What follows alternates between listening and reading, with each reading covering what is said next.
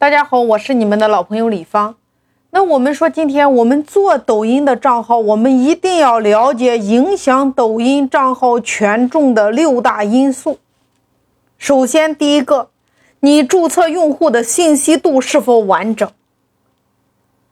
我们注册用户的信息越完整，我们的账号权重越大。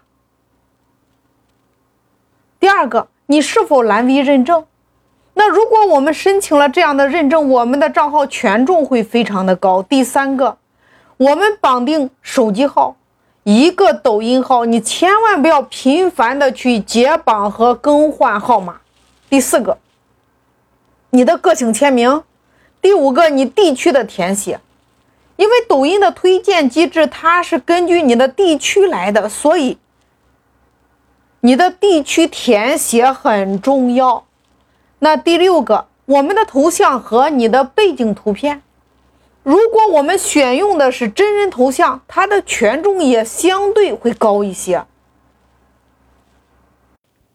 所以我们一定要明白，抖音。它更想了解今天你的这个账号你是干什么的，你对什么感兴趣，所以你的这些做的越全面，他越了解你呀。否则你看你就是一个黑户，对吗？我们说今天抖音给了每一个人十五秒成名的机会，原因是在流量面前大家一律是平等的。也就是说，我们每一个人你发布的视频都有可能成为爆款。什么意思呢？就是抖音在每一个你的视频发出去之后，它都会给你一个基础的流量。那这个基础流量在没有降权的情况下，通常是一百，或者说两百。换句话说，每一个视频你发出来，一定有一百个或者说两百个人能够看到这个视频。那如果这一百个人或者说两百个人，他们的数据表现的非常好，抖音会再给你三百个或者说五百个人的流量。那如果这五百个人的数据表现的也非常好，抖音会再给你一千个、两千个、五千个，接着就是一万、五万、十万、五十万。所以你有没有发现？你看，抖音它的流量是阶梯式的，每一个短视频，每一个你的作品能否进入到下一个流量池，它主要取决于你这个短视频的权重是否够高。那什么能够影响权重呢？第一个，一个小权重，它有两个指标，第一个我们说叫完播率。第二个叫重复率，也就是这个视频被完整的看完的一个数据，这叫完播率。那重复率就是这个视频被用户反复观看的一个数据。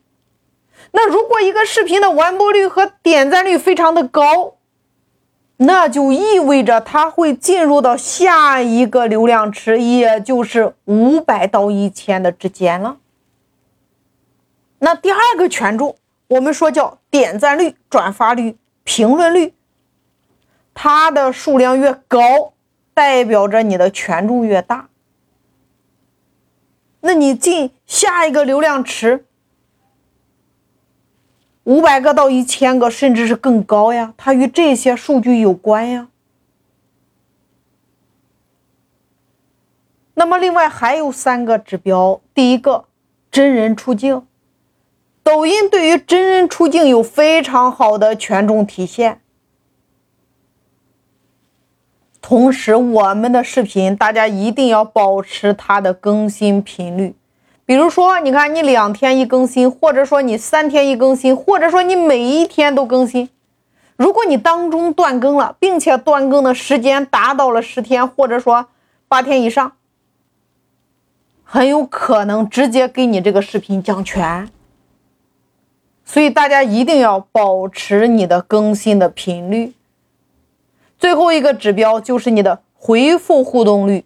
回复互动率实际上就是你在评论区里边用户跟你评论之后，你回复的一个概率。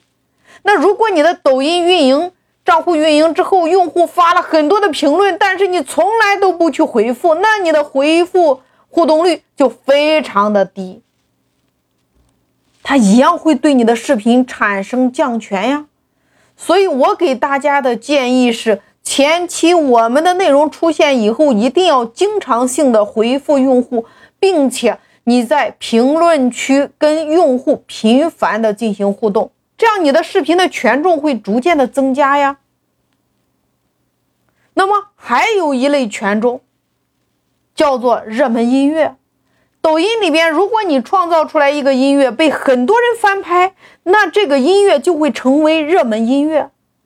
热门音乐对于抖音你的短视频，它也是有加权的。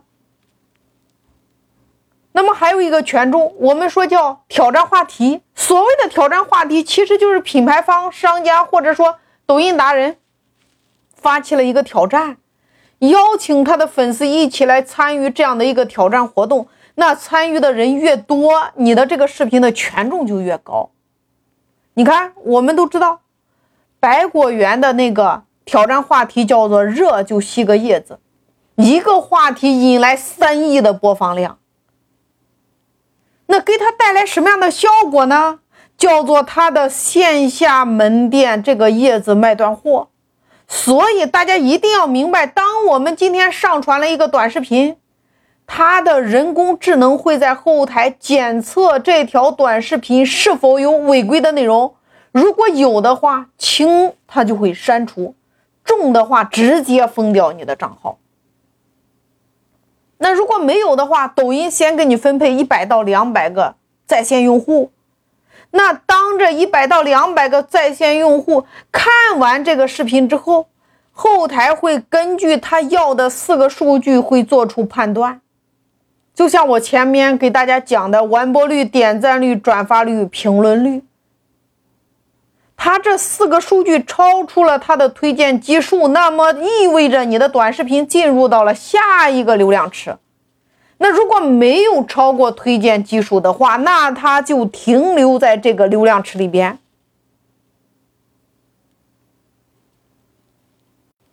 所以说，大家一定要明白。你想要获得更多的流量，一定要找到你的对标物，不断的去创新，不断的去模仿和优化。你只有内容做到了极致，你才能够获得更多的流量。